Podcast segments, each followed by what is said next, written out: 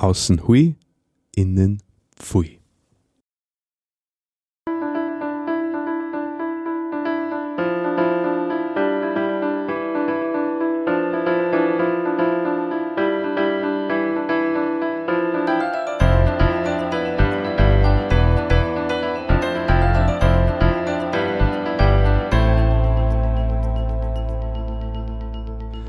Grüß dich und herzlich willkommen. In diesem Kanal geht es um Gottes Willen. Wir reden über biblische Themen und über die Geschichten, die Gott mit Menschen schreibt. Ich habe heute wieder einen Studiogast bei mir und mich freut dass du da bist. Herzlich willkommen, Tim. Hallo Martin. Darf ich dich bitten, dass du kurz mal vorstößt? Sicher. Ich bin Tim, bin 27 Jahre alt. Wie man hört, ursprünglich aus Deutschland. und bin seit circa zehn Jahren in Österreich. Okay, cool. Ähm, außen hui, innen pfui ist einmal ein bisschen eine provokante Aussage. Ähm, du bist ja in einer christlichen Umgebung aufgewachsen.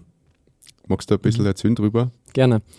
Also es war wirklich, könnte man sagen, eine christliche Bubble, in der ich aufgewachsen bin. Ähm, mittlerweile in der sechsten oder siebten Generation, dass bei mir in der Familie die Bibel gelesen wird, dass Menschen wirklich nach dem leben wollen, was in der Bibel drin steht. Und mit dem bin ich auch aufgewachsen. Mhm. Ich habe von klein auf immer wieder aus der Kinderbibel gehört. Meine Eltern haben mir daraus vorgelesen. Wir haben gemeinsam christliche Kinderlieder gesungen. Wir haben zusammen gebetet und das Tag ein, Tag aus. Ich habe nichts anderes kennengelernt. Mhm. Und du hast also sozusagen ein behütetes Elternhaus gehabt. Ihr wart wahrscheinlich auch in einer christlichen Gemeinde. Mhm. Ähm, wo in Deutschland war das, wenn ich fragen darf? Äh, ziemlich im nirgendwo in der Mitte zwischen Frankfurt und Dortmund, Köln, die Richtung Paderborn. Okay. Und Mhm. deine Eltern und du, wann seid ihr dann nach Österreich, beziehungsweise seid ihr gemeinsam nach Österreich gekommen oder? Wir sind 2008 das erste Mal nach Österreich gekommen mit meinem nächstälteren Bruder. Ich habe insgesamt drei Geschwister, wir sind zu viert. Und da waren wir 2008 das erste Mal da und dann mit Umwegen äh, nochmal kurz nach Deutschland zurück und seit 2011 bin ich fix in Österreich. Mhm.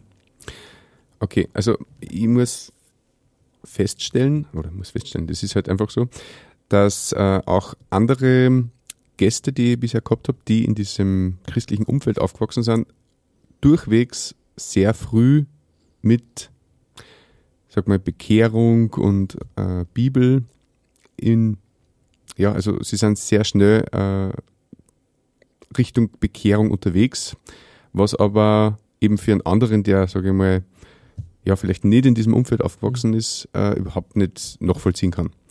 Und bei dir war das auch so, du warst relativ jung, bis was passiert ist. Genau, also ich habe, ähm, wie gesagt, von klein auf immer alles gehört und gewusst. Ich war immer so der liebe, brave kleine Tim. Ich bin der Jüngste in der Familie. Und ich selber hatte immer den Anschein, es muss irgendwie alles passen in meinem Leben. Ähm, in der Schule dann nachher haben die Noten immer gestimmt und irgendwie habe ich mir selber den Druck gemacht, es muss immer alles passen, es muss alles gut aussehen, ich darf mir keine Fehler erlauben. Mir war völlig bewusst, Gott mag das nicht, wenn ich sündige, also wenn ich Fehler mache, wenn ich Dinge tue, die er nicht richtig findet. Und das hat mir irgendwie einen Druck gemacht. Und ich wollte dem entsprechen und habe das auch nach außen immer so zeigen wollen. Den Schein wahren. Genau, den Schein wahren. Ne? Außen hui, ne? das hat nach außen hin hätte man mir, glaube ich, nichts angemerkt, sage ich mal. Ähm, innen drin hat mir das schon immer wieder mal immer wieder Stress verursacht oder irgendwie so der Druck, irgendwie es muss alles passen. Und das hat dazu geführt, dass ich, wenn ich mal Fehler gemacht habe, Sachen, die nicht gepasst haben, dass ich die irgendwie vertuschen musste. Und an eine Situation, die mein Leben doch über viele Jahre geprägt hat, erinnere ich mich ganz stark, äh, wo ich mit im Alter von vier oder fünf Jahren meine Eltern belogen habe und sie es nicht herausgefunden haben und es auch nicht über, irgendwie überprüfen konnten. Und ich wusste ganz genau, oh Tim, die Lüge war jetzt falsch. Und das Mhm. war nicht nur meinen Eltern gegenüber falsch, sondern auch gegenüber Gott.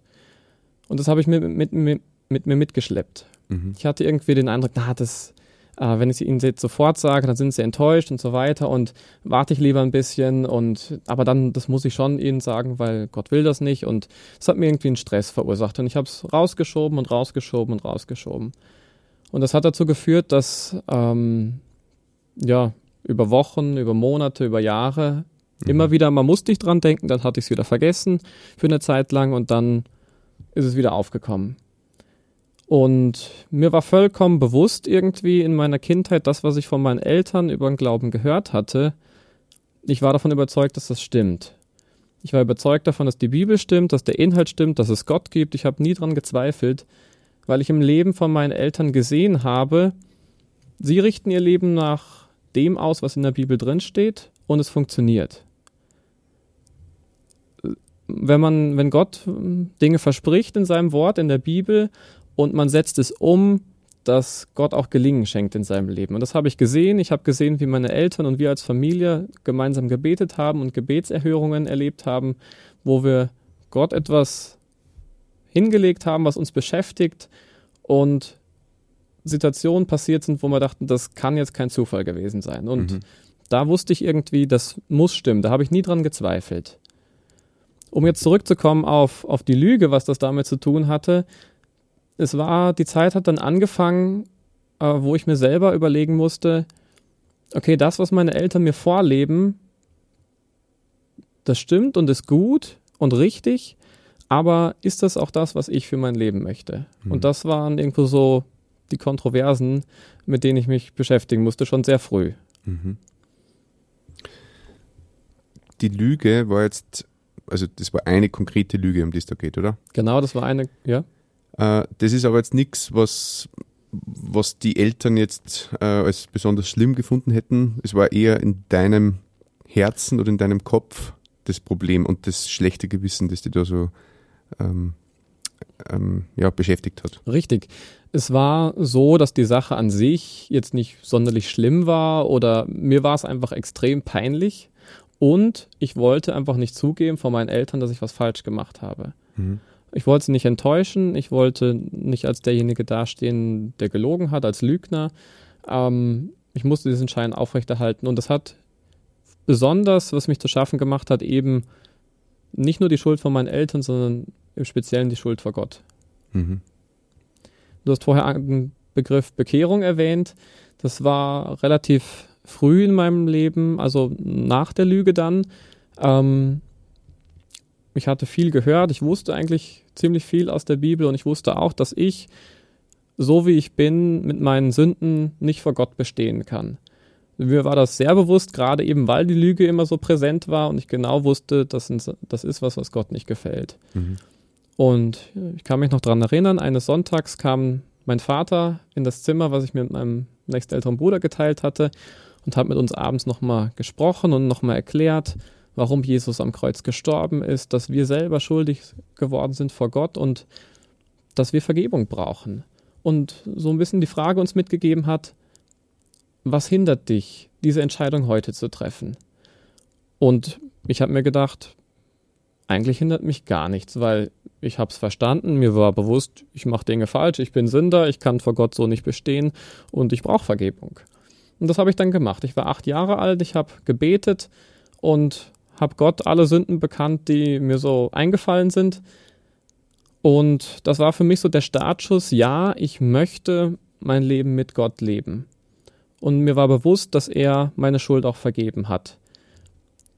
Wo das Problem war, das ist dann immer größer geworden, das war eben die Sache, einerseits Vergebung der Schuld, ja, will ich haben, aber auch wirklich mich an das alles halten zu wollen, was dieser Gott jetzt sagt in der Bibel, mhm. da war ich mir nicht so sicher. Und ähm, eben die Lüge hat dann damit reingespielt, dass ich mir gedacht habe, boah, Tim, wenn Gott sagt, das ist nicht gut, das ist nicht richtig und wir sollen unsere Schuld auch vom Menschen bekennen, wenn du das nicht tust, was ist dein Glaube eigentlich wert? Ähm, meinst du das wirklich ernst, was Gott will? Oder such, pickst du dir die Sachen raus, die für dich irgendwo passen und alles andere, das verstecken wir irgendwo und das machen wir eben nicht. Mhm. Also diese Lüge, diese Mücke ist über die Jahre quasi zum Elefanten geworden. Ja, das kann man so sagen. Das hat letztendlich dazu geführt, im Teenie-Alter, ich hatte angefangen, dann auch in der Bibel zu lesen, hatte mir selber eine schon recht früh gewünscht und mir sind immer wieder, bin ich über Bibelverse drüber gestolpert, die mich darauf aufmerksam gemacht haben, Tim, wenn du deinen Glauben ernst meinst, dann bereinige Dinge, die dich, die dich belasten und die zwischen dir und anderen Menschen stehen. Und das hat mir natürlich nicht so gut gefallen, ähm, dieses Bewusstsein. Das hat auch dazu geführt, dass ich, nachdem ich euphorisch gestartet hatte, Bibel zu lesen, das dazu geführt hat, dass ich immer weniger und weniger gelesen habe, eigentlich im Teenie-Alter.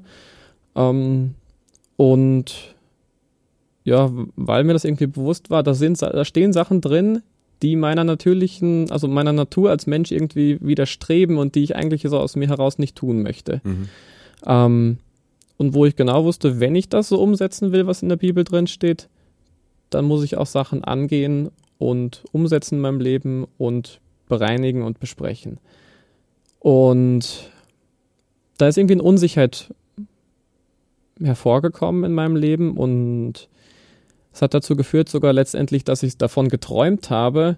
Einmal, das erinnere ich mich noch, dass wir mit der Klasse unterwegs waren und ich hatte damals einen Schulkollegen, der auch an Gott geglaubt hat. Und in der Bibel ist von der sogenannten Entrückung die Rede. Und das haben meine Eltern auch immer wieder erwähnt, dass Jesus einmal wiederkommt und man dann bei ihm im Himmel sein wird und dass das jederzeit passieren kann. Mhm. Und ich habe davon geträumt, im Traum, dass die Entrückung stattgefunden hat und mein Schulkollege war auf einmal weg mhm. und ich war noch da. Und ich habe im Traum gewusst, der wird jetzt entrückt und ich bin nicht dabei. Mhm. Ähm, eben weil ich mir unsicher war, meine ich meinen Glauben ernst oder nicht. Das hat ziemliche Panik in mir immer wieder ausgelöst. Mhm. Und wie alt warst du dann, äh, oder wie alt warst du zu dieser Zeit, äh, als das den Höhepunkt gehabt hat, diese, dieses Gewissen, das Schlechte? Das, das war so, geplagt hat es mich seit der Lüge und das hat eigentlich bis ich 14, 15, 16 war äh, angedauert. Aber gerade in der Teenie-Zeit war dann eben dieses Thema so präsent. Meinst du deinen Glauben ernst oder nicht? Ähm, und es hat letztendlich gedauert, bis ich 17 war, dass ich es meinen, meinen Eltern erzählt habe und erklärt habe, was da passiert ist damals und dass mir das leid tut. Und was ich so genial fand, ist, in diesem Jahr ähm, hatte ich angefangen, dass ich die Bibel in einem Jahr einmal durchlesen möchte. Und ja, total euphorisch gestartet und nach ein paar Wochen bin ich, habe ich schon gemerkt, oh, ich komme nicht mit. Das ist mhm. doch ein ziemlich dickes Buch. Und ich war schon viel zu weit hinten im Plan eigentlich.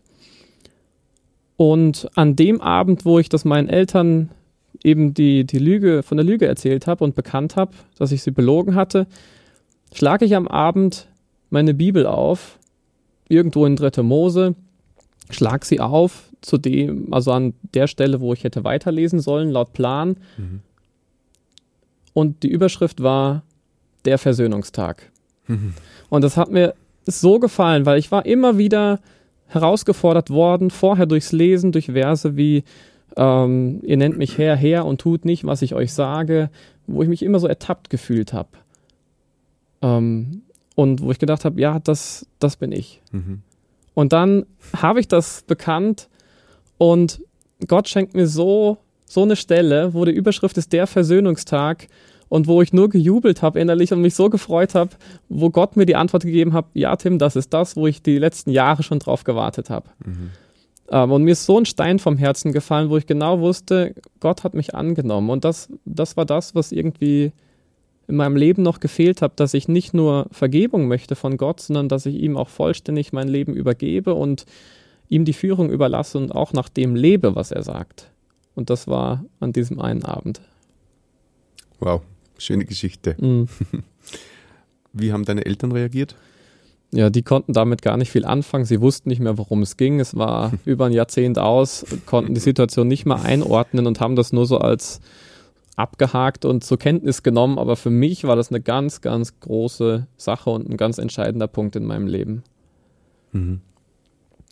Eben weil ich nicht mehr nur nach außen hui sein wollte, sondern auch innerlich, ähm, dass ich ähm, wusste, Gott nimmt mich so an und ich musste diese innerliche Leere, dass ich musste das bereinigen mit Gott und das, was innen dreckig war, mit Gott bereinigen und das, dass ich wirklich authentisch sein kann in meinem Leben und auch mein Glauben authentisch leben kann und nicht nur etwas vortäusche, was alle geglaubt haben, wo, obwohl es innerlich vielleicht ganz anders ausgesehen hat. Mhm. Ich glaube, da tendieren wir alle dazu, dass man die, den Schein, der uns vorgespielt wird, gerne glauben wollen. Mhm. Auch wenn wir vielleicht erahnen, dass innen gar nicht so super ist. Ja. Interessanter Aspekt, finde ich. Der mhm. Punkt, dass man eine Lüge so lange mit sich trägt und dann auch leidet drunter, oder? Kann ja. man das so sagen? Ja, definitiv. Es war sicher das Hauptproblem, was ich hatte, war Stolz und Hochmut in meinem Leben, weil ich vielleicht war, vielleicht war es von außen beeinflusst, dass ich dachte, ich muss immer perfekt sein, aber habe das irgendwie dann auch so übertragen, dass ich das wirklich so leben wollte. Es musste immer alles passen und das hat dazu geführt, dass ich auf andere herabgeschaut habe in der Schule, wenn ich eine gute Schularbeitsnote hatte und die anderen nicht so gut abgeschnitten haben, mir gedacht habe, ja, komm, kein mhm. Wunder, ja, die anderen. Mhm. Ähm, ich habe das nie ausgesprochen, aber ich habe es mir immer wieder gedacht. Mhm. Und das war echt wo ich einfach geprägt war von Hochmut und, und Stolz, wo ich dachte, ich kann das, ich schaffe das. Und ähm, ich brauche die anderen auch nicht unbedingt dafür. Das war parallel dazu. Das war auch eine ganz spannende Sache, wo Gott mir eine Lektion gezeigt hat. In dieser Zeit, ähm, wo ich auch auf diesen Punkt draufgekommen bin, Tim, du bist stolz, du bist hochmütig. In der Schule, wir spielen Fußball in der Halle Fußball war meine Leidenschaft, habe ich immer sehr gerne gemacht und war natürlich einer bei den Besten aus der Klasse, ne? Mhm. Also, so wie ich mir das gedacht habe damals. Und es kommt eine Flanke, ein hoher Ball und ich danke, dachte, Tim, so, jetzt zeigst du mal, wie cool du bist und was du drauf hast, setzt in der Halle zum Pfeilrückzieher an. Das heißt, du nimmst den Ball mit der Brust an, machst quasi ein Salto in der Luft und schießt ihn rückwärts aufs Tor. Mhm. Der komplette Fail, es ist nichts geworden, ich habe den Ball nicht getroffen, ich komme am Boden auf und breche mir das Handgelenk. Mhm. Und das war der Punkt, das Handgelenk ist angeschwollen und ich habe äh, eine Nachwirkung davon bis heute. Ähm, ich weiß nicht genau, ob man das hört, wenn ich meinen Muskel ein bisschen anspange und dann drehe. hört man es knacksen. Und das ist meine Erinnerung an diesen einen Unfall und wo Gott mir gezeigt hat, Tim, du bist mhm. nicht der Beste, andere können auch was und ähm, erkenne das an. Mhm. Ja, und wo er mir irgendwie zeigen musste, Tim, es geht, es dreht sich nicht alles um dich. Ich möchte nur mal kurz zu dem Punkt, wo du deinen Eltern das gestanden hast, diese Lüge. Würdest du sagen, es war ein um Vergebung bitten oder ein Entschuldigen dafür, dass du das damals gemacht hast? Es war in erster Linie ein Bekennen vor ihnen, dass ich gesagt habe, Papa, Mama, das und das ist passiert, ich habe das falsch gemacht. Das war mal das eine. Und dann natürlich auch, könnt ihr mir vergeben, könnt ihr mir verzeihen für das, was ich getan habe. Weil ich mir bewusst war, es steht was zwischen uns und ich möchte die, diese Beziehung wieder bereinigen. Mhm. Ich finde das interessant, dass also Sie haben ja quasi mit einer gewissen Nichtigkeit reagiert. Ja, okay, mhm. schön, dass du das jetzt gesagt hast, aber mhm. hat keine größere Auswirkung für Sie selber gehabt. Aber für dich war es lebensverändernd, muss man eigentlich sagen, oder? Definitiv, ja. Und das ist ja oft so, wir denken, glaube ich, oft, dass wir anderen nicht vergeben können, weil der hat das nicht verdient, mhm. zum Beispiel.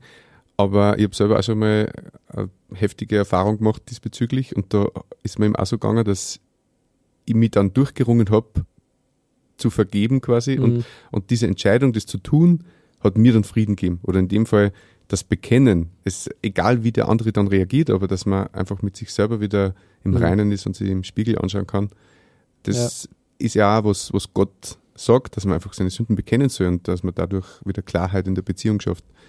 Das ist ein interessanter Punkt, finde ich. Für, für, mich auch ganz wesentlich, weil ich das tagtäglich dann immer wieder erlebt habe. Man macht Sachen falsch. Hm. Ja, das ist ganz normal. Ähm, und das ist auch nicht das Problem. Aber wenn man es so tut, als ob es eh gepasst hätte mhm. und, äh, und es nicht anspricht und es stehen lässt, dann wird das immer mehr und immer mehr und das staut sich natürlich zwischenmenschlich auf. Diese Barriere, die dann immer größer wird. Mhm. Anstatt einfach mal zu sagen, ich habe daneben gehauen, tut mir leid. Das Eingestehen. Ja. Stolz und Hochmut, gell? Ja, genau. mhm. Tim, hast du nur einen Gedanken für unsere Zuhörer? Ja, ähm, was ich euch gerne mitgeben möchte, ist, seid authentisch. Sei ehrlich zu dir selbst. Ich glaube, oft weiß man, was in einen vorgeht. Sucht man Gott, sucht man Gott nicht, lehnt man ihn ab oder, oder wie auch immer, wie man einfach die Sicht zu Gott und einem persönlich, und das möchte ich dir mitgeben, horche mal in, in dich rein. Bist du ehrlich dir gegenüber selbst? Bist du dir ehrlich gegenüber Gott? Suchst du ihn wirklich oder täuschst du nur Dinge vor? Machst du nur Menschen, um einen guten Anschein vor anderen zu haben, um vor anderen gut dazustehen? Oder hast du eigene Überzeugungen, zu denen du stehst, auch wenn's, wenn andere dich vielleicht dafür kritisieren? Das ist eine Sache, die mich sehr beschäftigt hat, die ich lernen musste in meinem Leben und die ich dir auch mitgeben möchte, darüber nachzudenken, bist du ehrlich gegenüber Gott oder nicht? Danke. Sehr gerne.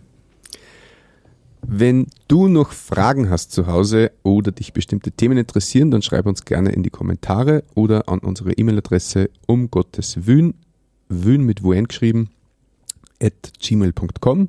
Und wenn du jemanden kennst, den diese Folge ebenfalls interessieren könnte, dann teil sie gerne. Danke fürs Zeitnehmer, Tim. Danke auch. Alles Gute beim äh, Deutschlernen. Und ja, dir, lieber Zuhörer, wünsche ich, dass du findest, wonach dein Herz sich sehnt.